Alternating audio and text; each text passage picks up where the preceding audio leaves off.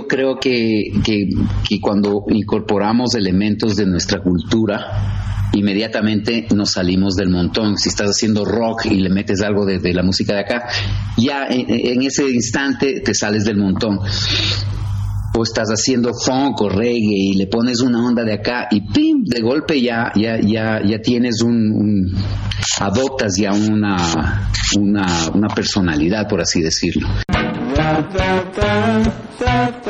Este es el podcast de Ruidosa Caracola con Eric Mujica. Todos conocemos el jazz, todos conocemos el funk, todos conocemos el rock. Tenemos referentes de la música, la detectamos muy fácilmente. Pero, ¿qué pasa cuando estos tres elementos de la música alguien, un artista se encarga de volverlo tradicional, autóctono, andino? Exacto. Una de las voces, uno de los artistas que es parte del tesoro musical ecuatoriano está en el episodio 101 del podcast de Ruidosa Caracola. Alex Alviar está con nosotros. Alex, bienvenido. ¿Qué tal, Eric? ¿Qué tal toda la gente de Religiosa Caracola? Qué hermoso y eh, qué, qué, alegría estar aquí y ser parte de esto. Se nota que es muy importante para ti eh, los elementos andinos, los elementos tradicionales en tu música, pero están ahí por un compromiso tuyo con el, con, con el país, con la, la parte tradicional, o es algo que ya viene contigo, ya que está en tu ADN. Bueno, eh, justo estaba eh, estuve, estuve, estaba hablando hoy día con, yo, yo, hago terapia todas las semanas y estaba hablando con mi doctor y hablamos de una reflexión que tengo desde de, algo que me ha sucedido toda la vida. Básicamente es una necesidad de pertenecer ok el, el mi historia es un poco, poco rara. Yo soy hijo de gringa, yo tengo pinta de gringo, pero soy longo de acá. O sea, yo me crié en un barrio de clase media baja, pero era, era de pelado era muy colorado. Entonces era el gringuito, siempre el gringo, siempre el extranjero. Cuando era, cuando era adolescente me, me paraba la policía de migración a pedirme mi pasaporte. Este, después voy a Estados Unidos y aunque tengo esta pinta, abro la boca y ya tengo acento latino y empiezo a sentirme otra vez que no pertenezco, o sea, como que siempre he estado un chance desfasado. Y regresando al Ecuador ahora tengo un proyecto que, que, le apuesta muchísimo al sonido ecuatoriano, pero sigo siendo sigo siendo un colorado que, que, que se hace el, el, nacional. Entonces, bueno, para contestar la pregunta, en el, en el, en el fondo, en el trasfondo psicológico, por así decirlo, es una necesidad de sentirme que soy parte de algo, ¿no? Que soy y me pasó cuando viví en Estados Unidos también, me puse a, trabajar con puertorriqueños, con cubanos, con dominicanos, haitianos, o sea, como para meterme en eh, en, en, algo que me, que me, encantaba, que era la música afrocaribeña, toqué mucha salsa, mucho folclore caribeño, y, pero siempre ha habido esta, este momento que llegas y dices, chuta, pero no me siento, no soy parte de esto, ¿no? Y irónicamente me sucede con el Ecuador que por más ecuatoriano que me siento y por más que le estoy estoy apostando mucho a un sabor, a unas texturas, a unos colores muy ecuatorianos. Eh, eh, todavía no sé, no encuentro mi lugar en, el, en, la industria y en el mercado acá. Entonces es más o menos la historia de mi vida, ¿no? O todos mis proyectos han sido por un lado musicalmente muy interesantes, pero comercialmente muy jodidos de mover, porque no se pueden encasillar en un mercado o en una categoría muy fija. Entonces en esas ando, pero, pero ahora, para, ahora ya para por fin contestar tu pregunta y perdona todo este preámbulo. Eh, yo creo que, que, cuando incorporamos elementos de nuestra cultura, inmediatamente nos salimos del montón. Si estás haciendo rock y le metes algo de, la música de acá, ya en, ese instante te sales del montón o estás haciendo funk o reggae y le pones una onda de acá y pim, de golpe ya, ya, ya, ya tienes un, adoptas ya una, una, una, personalidad, por así decirlo. Entonces a mí la música indígena me ha influenciado un montón, la amo, la respeto mucho y he estado eh, con Guanyucta Tonic sobre todo, que es mi último proyecto, eh, tratando de incorporar motivos melódicos, ritmos, tradiciones y hacer estas fusiones que vengo haciendo desde, desde los 80, desde promesas temporales, eh, tratando de encontrar puntos de comunión entre estilos y tradiciones que tal vez a primera vista no tienen nada en común, pero el reto mío es encontrar encontrar estos encuentros, valga la redundancia. Eh, y obviamente el sello ecuatoriano para mí es muy importante eh, porque yo sí amo la música de acá y de alguna manera yo no, o sea, yo no puedo ser folclorista ni, ni especializado en, en música tradicional, y, tengo otros bagajes, tengo jazz, funk, rock, reggae, tengo un montón de música que amo y que, ha sido parte de mi vida. Entonces, creo que lo más consecuente es, es adoptarla y incorporarla a, a, un sonido muy mío, muy propio, ¿no? Eh, es interesante, es interesante lo que, lo que todos los puntos que estás mencionando ahorita de cómo eh, hemos, se, desarma el artista, ¿no? Porque hablas de terapia, hablas de sentimiento de pertenencia, hablas de elementos de, de, una cultura, de un país del, en el que no naciste, pero de alguna u otra manera lo representas. Eh, en este, de este, en este, en este caso de manera musical. Perdón, nací aquí. Sí, soy, soy quiteño, soy ah, okay, okay, hijo de gringas. Ah, ok, perdón. Hijo, hijo de hijo de gringos. Este, pero, pero igual, este, esa, esa descendencia también es como que muy marcada y tú la marcas aún más eh, desde el punto de vista cultural. Ya, eh, eh, todo lo que has hecho con Wine Tactonic, con tus proyectos anteriores, cómo has manejado tú tu música, es, es interesante y va de la y, nace desde el sentimiento de, de, búsqueda, de encontrarse y de tener un lugar. y algo que, que créeme de que todo artista eh, busca, ¿no? Está en esta, esta lucha constante de tener un lugar en, un, en la industria, en un sonido, en una cultura, que es muy fácil dividir esas dos cosas. La industria y la cultura mm, pueden ir en paralelo, pero no siempre se encuentran. Y ahí es cuando a veces la parte artística termina siendo como que, ¿qué necesito más? ¿Qué me llena más? ¿Ser artista? ¿Entrar en la industria? ¿Serle fiel a un sonido? Pero a un sonido nacional que como lo mencionas, este se, se puede incorporar en cualquier sonido y ya te da una identidad, ya te da un sonido propio. Ahora también el acceso a esa música eh, es muy diferente cómo tenemos acceso a música ahora como tenemos teníamos en los 80 en los 90 cómo tú llegas a, tener eh, todo este bagaje musical eh, andino eh, de, la Imbabura de, Ibarra de, todo este sector que es un mapa enorme musical cómo, cómo tú encuentras esta música a, a muy temprana edad eh, bueno, en realidad eh, fueron, fueron muchas coincidencias. Yo, yo desde pelado quería ser rockero y empecé tocando rock eh, en el colegio. pero cuando tenía como 17 años tenía un amigo mío que era muy melómano y tenía una colección de, música muy, muy chévere. Y un día escucho dos discos, uno de un grupo que se llamaba Taller de Música que era un grupo de tres eh, quiteños, bueno, un lojano y dos quiteños, eh, Juan Mullo, eh, Ataulfo Tobar y Diego Luzuriaga, que tenían este grupo que se llamaba Taller de Música y hacían música nacional, tradicional, pero le daban, le daban su propio giro, le daban su propia personalidad a los temas. O sea, había un apego y un respeto a la tradición y ellos le ponían su onda. Eran músicos académicos de Juan y Diego y, y Ataulfo, bueno, era un, todólogo. Entonces creaban, tenían un sonido muy especial, muy ecuatoriano, pero no era un grupo folclórico, por así decirlo. Y paralelamente a, esa, ese descubrimiento descubro unas grabaciones del grupo Ñanda Mañachi, que es de Peguche en Imbabura. Es un grupo emblemático que gracias a, un, francés eh, maravilloso que vino a instalarse aquí en los 70 en Ecuador, Se grabaron un sinnúmero de discos de Ñandamañachi junto a artistas eh, afroecuatorianos y artistas de Bolivia, de otros países y, colaboraciones, en fin.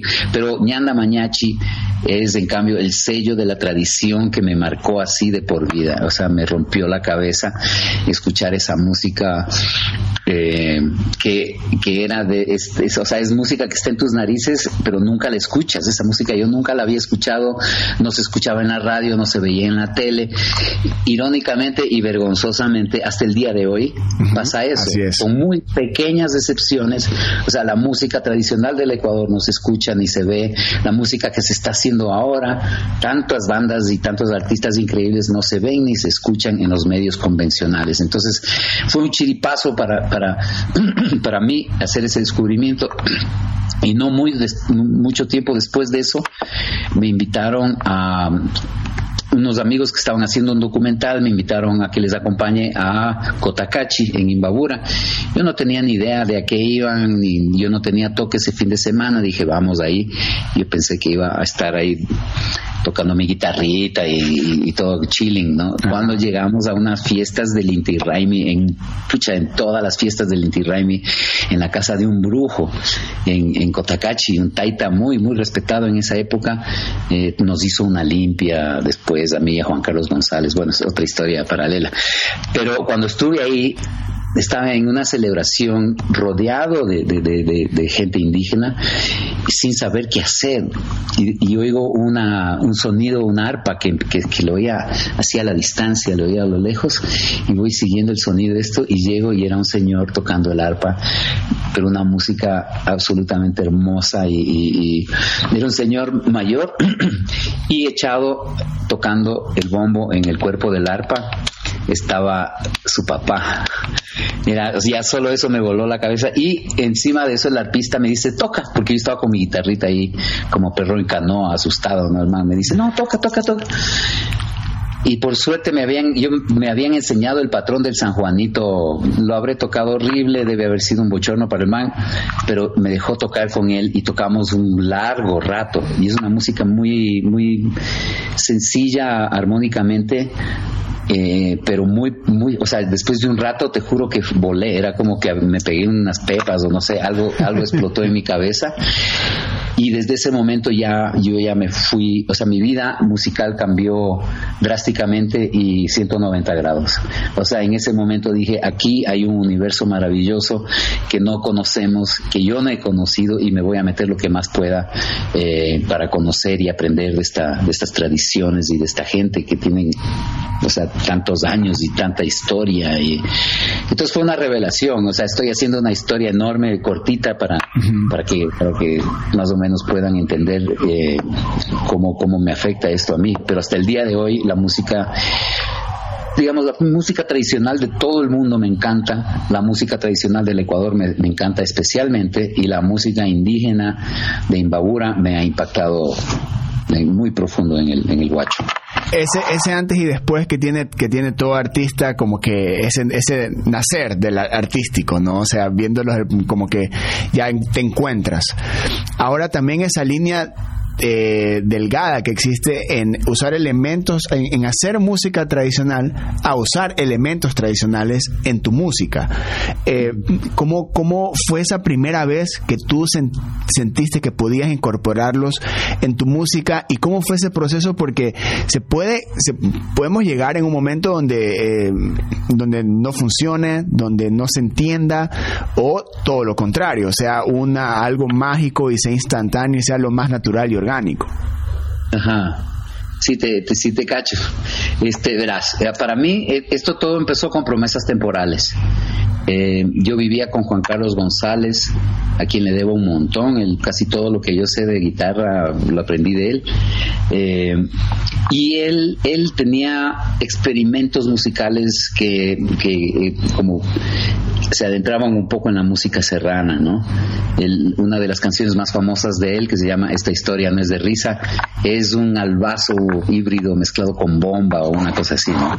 Eh, y cuando ya empezamos a tocar eh, con promesas temporales, era, en primero era un conjunto de músicos súper diversos, súper de distintas eh, escuelas, por así decirlo. Primero Napo, pionero del blues, del rock en, el país, guitarrista consumado, este bluesero, eh, salsero, lagartero, o sea, una ficha muy especial.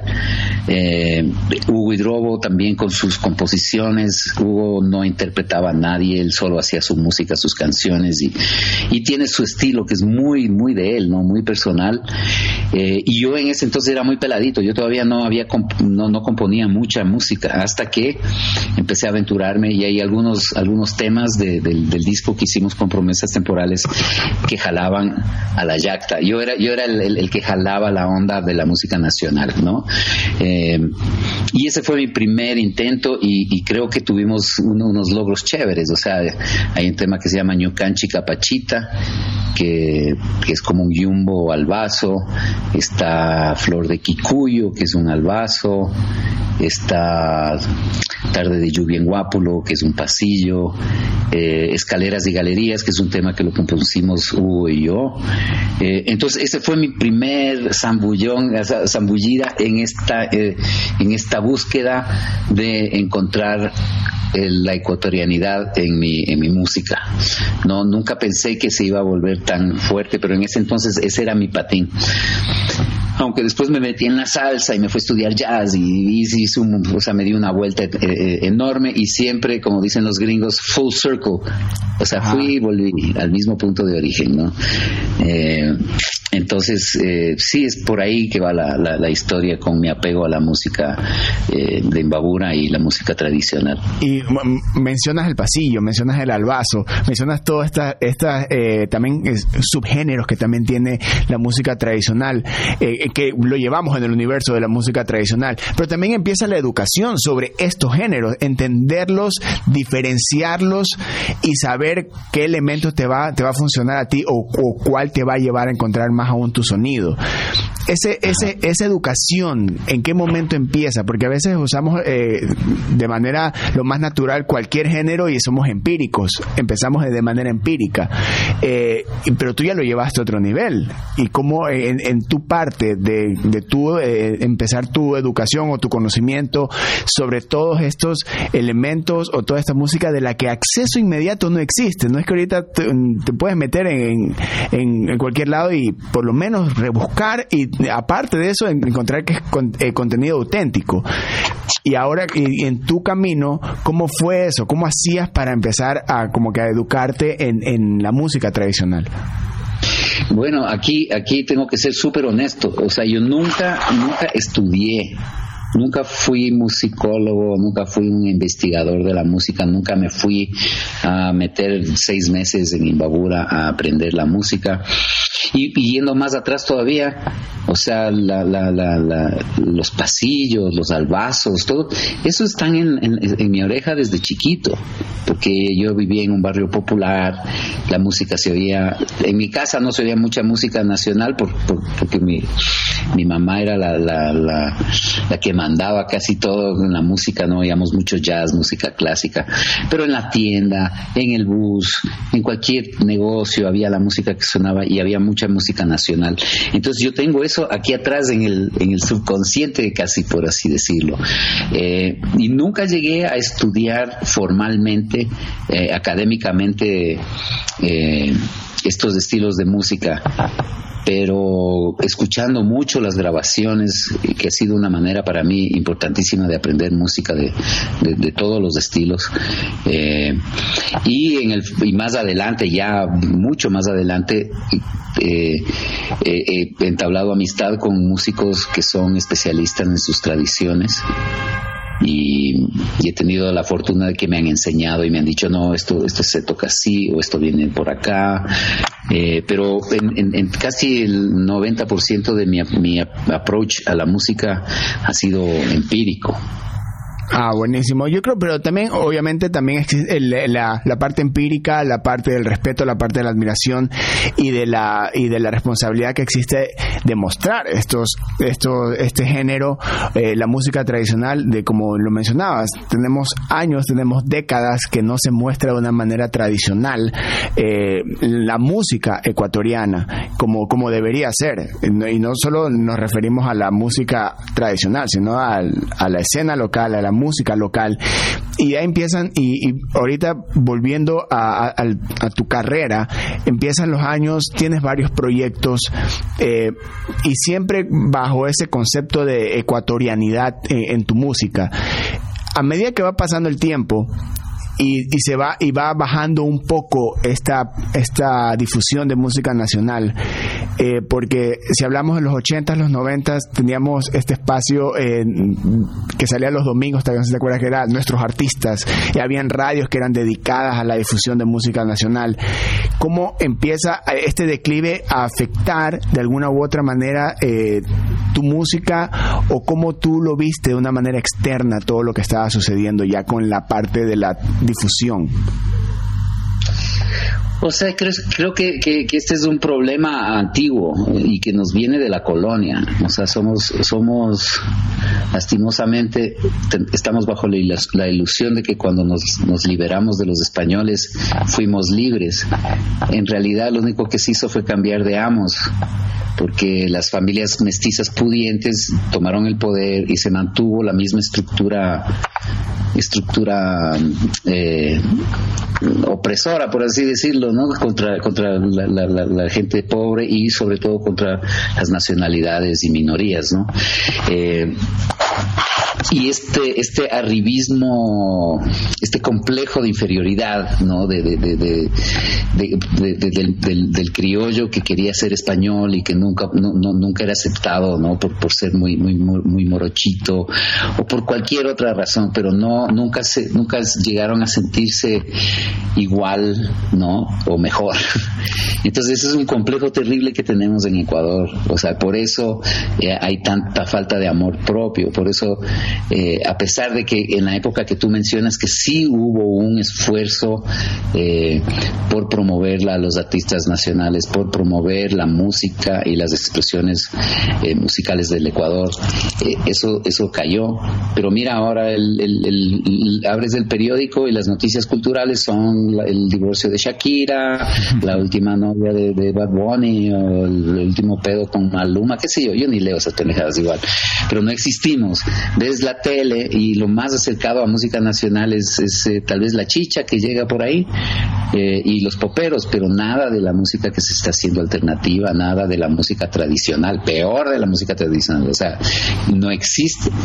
Entonces es, es como una, una, siempre mirando al otro desde abajo, ¿no? Hay, eh, los, los de allá son mejores, ¿no? Los, los gringos, los europeos, los, los boricuas no son mejores. Y nos imponen, y se nos impone un mercado completamente foráneo al, nuestro. ¿Por qué sucede? Por uno, te van a decir por qué vende, y segundo, porque no nos queremos lo, como deberíamos. O sea, esa es la triste y vergonzosa realidad de este país. ¿no? Eh, la, cultura tratada siempre como un bicho raro, nadie sabe qué hacer con, la cultura, no le, no le ven el valor que tiene, no solamente.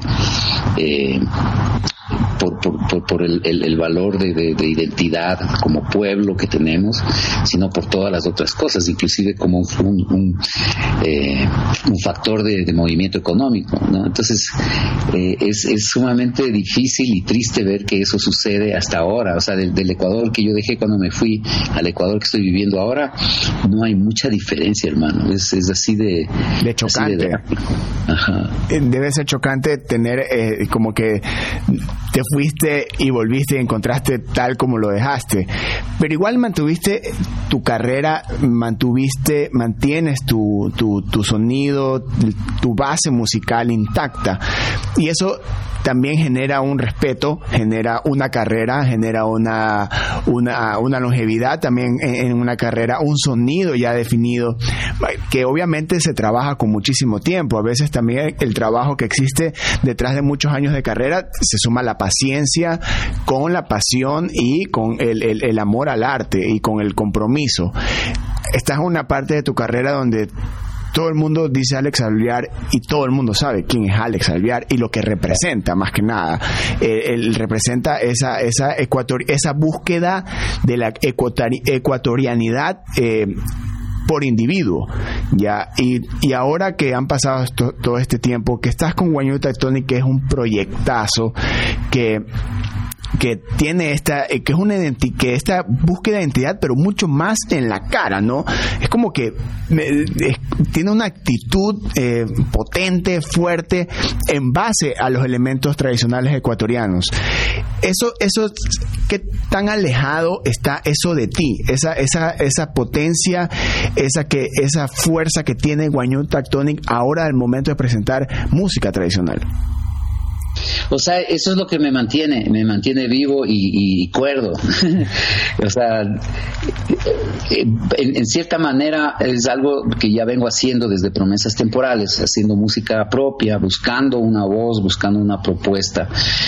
Eh, y, es, ha sido un, camino difícil, inclusive con mis proyectos en Estados Unidos, ¿no? Con Mango Blue, yo, o sea, tuve, tuve muchas oportunidades increíbles, toqué en festivales super top, en, los mejores venues de, del área de Massachusetts y New England, de Nueva York, o sea, hice un montón de cosas. Eh, pero no, no logré sobrepasar ese estigma de, de, no ser un, de no tener un género determinado, ¿no?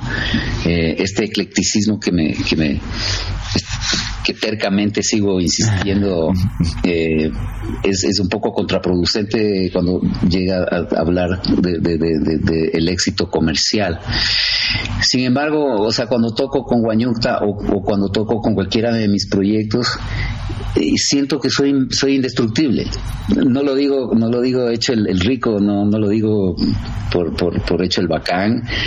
Lo digo porque yo personalmente estoy parado ante el mundo en ese instante digamos en ese pedacito de eternidad y soy yo, y soy yo, y es mío, esto es mío, y nadie me puede decir nada, nada, o sea, te puede gustar o no, y eso es súper, súper respetable, pero, pero soy yo, es mi música, entonces no me jodan, mejor dicho, o sea, es, una, es una actitud, ay, perdón, esta cámara me está volviendo loco, eh, es, es, una, es una reafirmación, loco, es un acto de resistencia, mientras mientras eh, todo el mundo lo que quiere es escuchar las canciones que escucha en la radio yo sigo insistiendo con la pendejada esta de mira te quiero llevar por otro lado quiero que escuches otra cosa quiero que escuches la música de tu país desde otro con otro lente que, que lo veas de otra manera no entonces sigo insistiendo es una tarea de amor y de terquedad y, y también de un par de tuercas flojas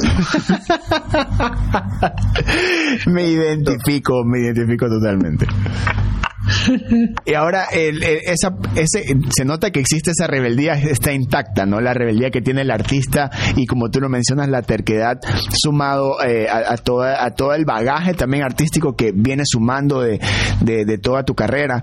Eh, ahora, en, este punto de, tu vida, más que no solo de tu carrera, eh, ¿qué te mueve a ti? Porque estamos en una época donde, donde todo es muy inmediato, donde todo es, el acceso es fácil. Eh, sacar un acorde no es tan no es tan complicado como hace muchos años que teníamos que ir a buscar a alguien que nos enseñe un la menor.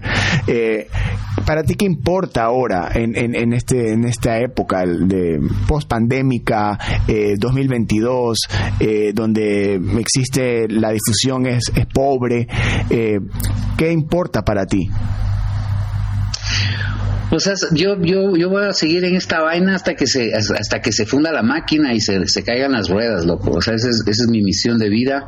Eh, mm, ya estoy muy viejo como para decir chuta no será de hacer un reggaetón o sea olvídalo o sea yo ya ya ya ya tengo mi línea muy definida y, y creo que lo que lo que me motiva y lo que me interesa hacer es proponer es compartir música, decir cosas importantes, porque muchas, o sea, la mayor parte de la música que es comercial que escuchamos es muévete, muévete, date la vuelta, enséñame el poto, o sea, o sea que no dicen, no aportan absolutamente nada y con el dolor del alma este mundo se está yendo a la mierda, en bicicleta, en bajada y sin frenos, o sea, y creo que es importante tomar una postura. No digo que hagas música de protesta todo el tiempo, pero que, que, digas las cosas, ¿no? Y hay, hay muchas cosas que como ayunta me han venido como para hacer denuncia, ¿no? De, de, ser contestatario, no estoy de acuerdo con este mundo. Sí, chévere pasarla bien, chévere ir a perrear, bacán, bailar,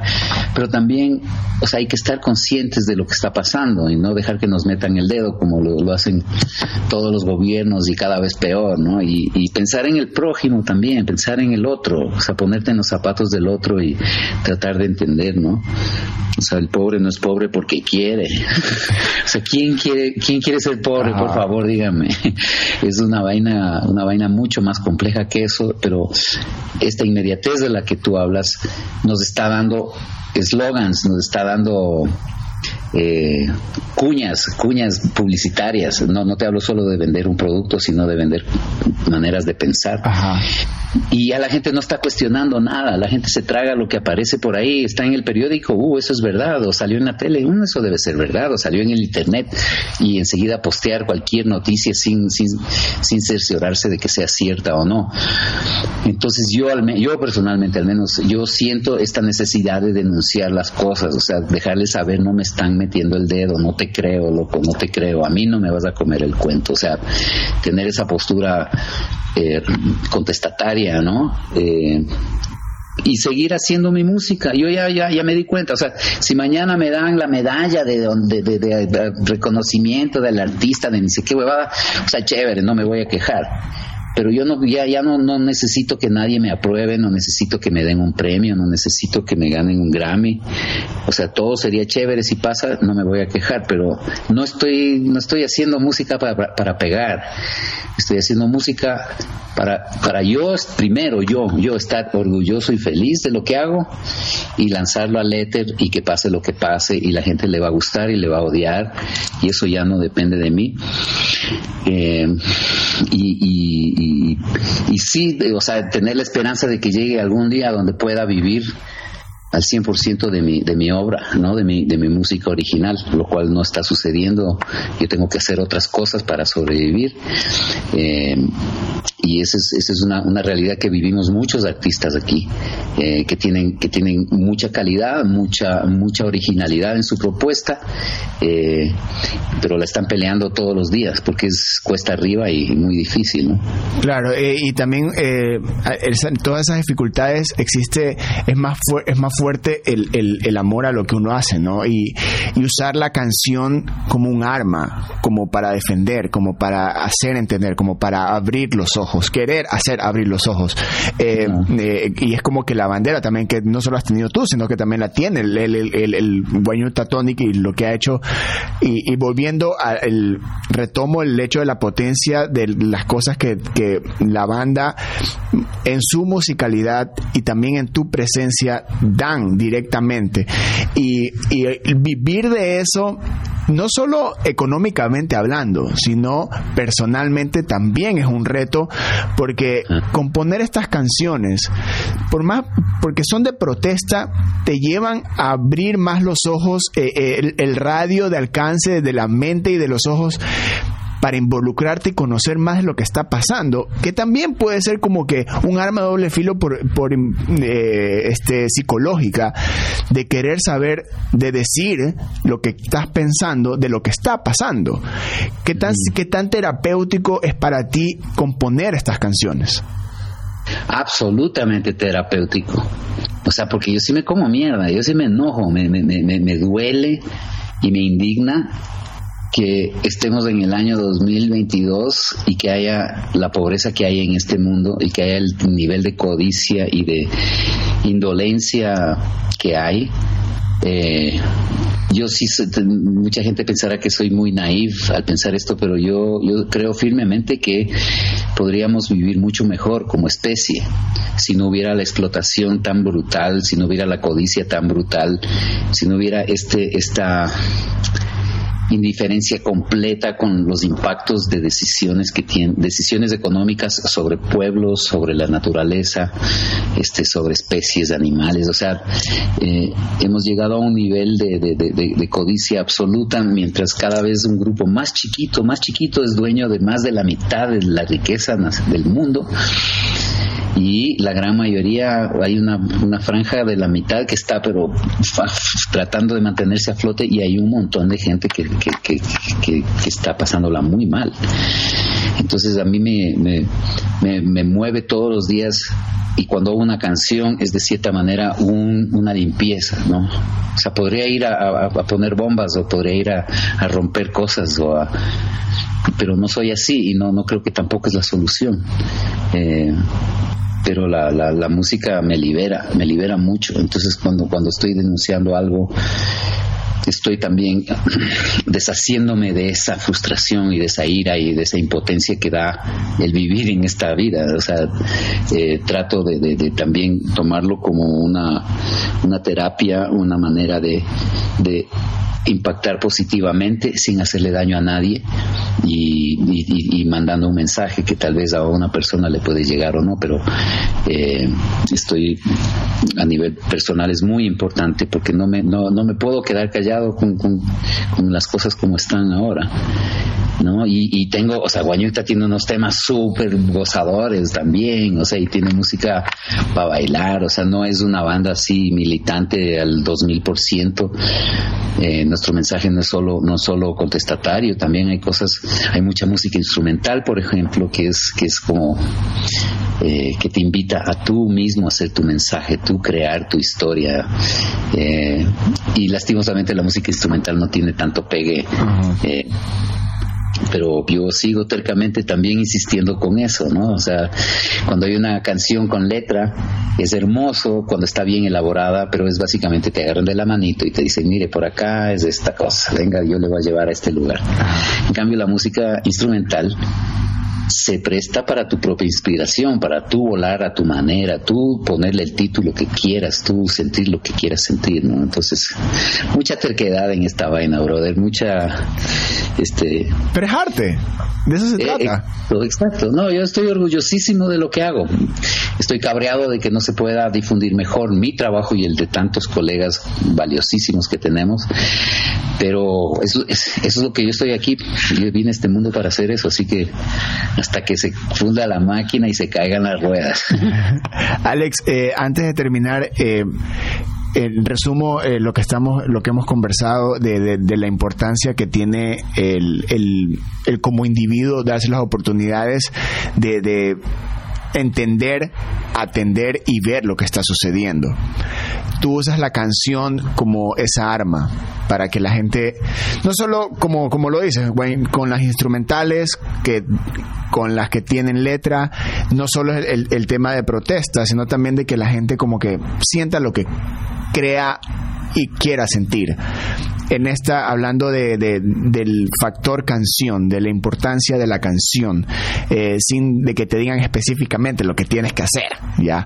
Eh, ¿Qué importante es para ti la canción? Bueno, eh, para mí es algo relativamente nuevo porque yo, yo he sido siempre más, más, más músico que cantautor.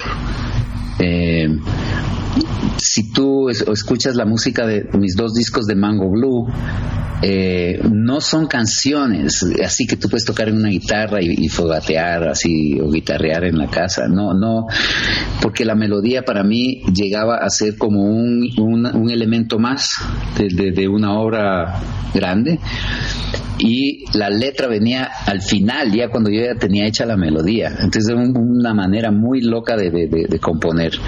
Y recién, ya desde que regresé a Ecuador, en realidad hace, hace siete años y, específicamente ya con Guanyuta Tonic, que he tratado de, de, centrarme más en canciones, no más en, algo que puedes tocar con una orquesta sinfónica o puedes tocarlo con un, ukulele, ¿no? Eh, que eso para mí es un arte, es un arte tan difícil y tan hermoso también, eh, y me cuesta muelas, porque yo estoy siempre más pensando, o sea, para darte un ejemplo, yo escucho una canción y lo primero que escucho es la música, yo no escucho la letra nunca. Escucho, si me gusta la música, le doy a la segunda y a la tercera ya empiezo a escuchar la letra. Si está la letra bacán, es como que, wow, qué regalazo, ¿no? Estoy súper, eh, súper, eh, súper lindo. Pero para mí puedes tener la poesía más brutal que a primera vista, lo primero que voy a, a primera oreja, lo primero es para mí la música, la melodía, las armonías, los grooves y la letra viene después. Entonces, pero no, no es porque no, porque no la valore. Ahora que estoy tratando de ser más cantautor, eh, me doy cuenta de lo, de lo hermoso, lo complicado que es y, y, tanto, tan, tantas, eh, tantos y tantas artistas eh, que, que, hacen unas canciones realmente conmovedoras y hermosas y, y quiero, quiero también poder hacer algo así. Alex, Alex, ha sido un honor enorme por fin poder conversar contigo, desarmar todos estos años de carrera, entender el, el porqué de estas canciones, el porqué de este nivel tan maravilloso de carrera que has tenido y por impactar. Yo creo que eh, eso es lo eso es también al final del día creo que es como que no lo buscamos al momento de componer pero cuando se logra es maravilloso así que Alex eh, últimas palabras para el podcast eh, primero a ti, Eric, muchísimas gracias, hermano. O sea, me, encanta lo que haces. Eh, tú le, das un espacio al talento nacional, a las propuestas independientes. Me parece que eso es algo que nos hace muchísima falta y cualquier oportunidad para que se conozca nuestra música me parece un trabajo extremadamente valioso.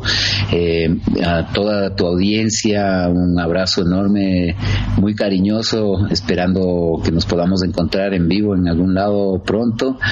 Eh, y sí, denle chance, denle chance a la, a la música de, de, la, de, la, yacta, ¿no? A la gente del patio, a la gente de, tu tierra, ¿no? Dale, dale, dale, parale bola, porque hay muchas cosas maravillosas en este país. Muy bien dicho, Alex. Hagan caso, por favor, a todo lo que acaba de decir Alex Alviar en este episodio del podcast de Ruidosa Caracola, episodio número 101. Y con este episodio cerramos el año 2022. Cuando lo escuches en cualquier momento de la vida, será buenísimo escuchar la música de tu patio, la música de tu país, lo que está sucediendo en Ecuador, tal como lo dijo Alex Alviar. Yo soy Eric Mujica, en todos los episodios, consuman y difundan música local, también hagan su parte. Yo los quiero mucho, nos vemos y nos escuchamos. Adiós. Ruidosa Caracola es una producción de Tripea. Suscríbete, compártelo y escucha nuestro playlist en Spotify.